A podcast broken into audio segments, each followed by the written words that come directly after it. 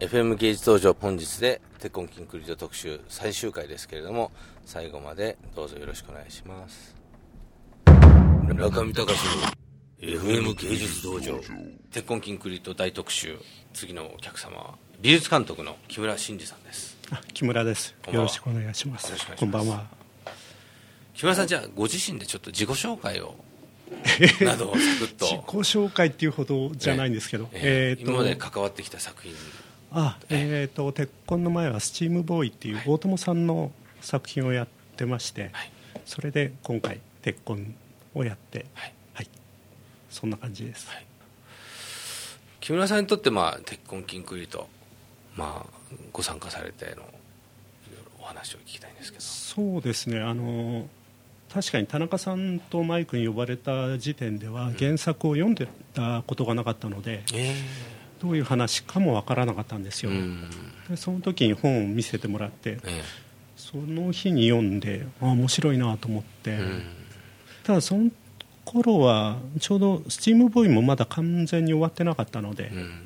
少し時間が経ってから返事しました、はい。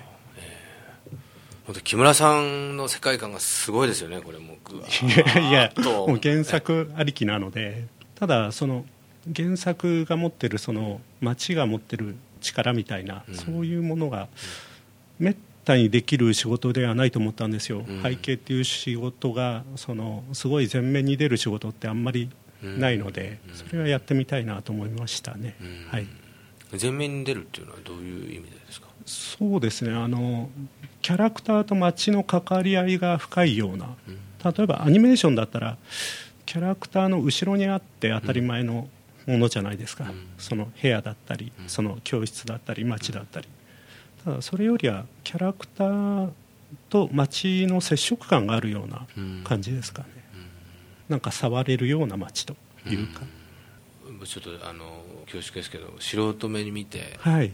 ものすごい書き込みですよね。そうでしょうかね。いやそそんなことはないんですか？ただどうしても今のうん。アニメーション自体がそうなってきてることもありますけどあも、細かいってことですか？そうですね。うんただ太陽さんのその世界観を出そうと思うと、うん。結構やれるところまではやらないとっていうのはありましたので、うん。それは参加する前にかなり覚悟はできてたのでうるさいぐらいにやってみたいなとは思いましたね。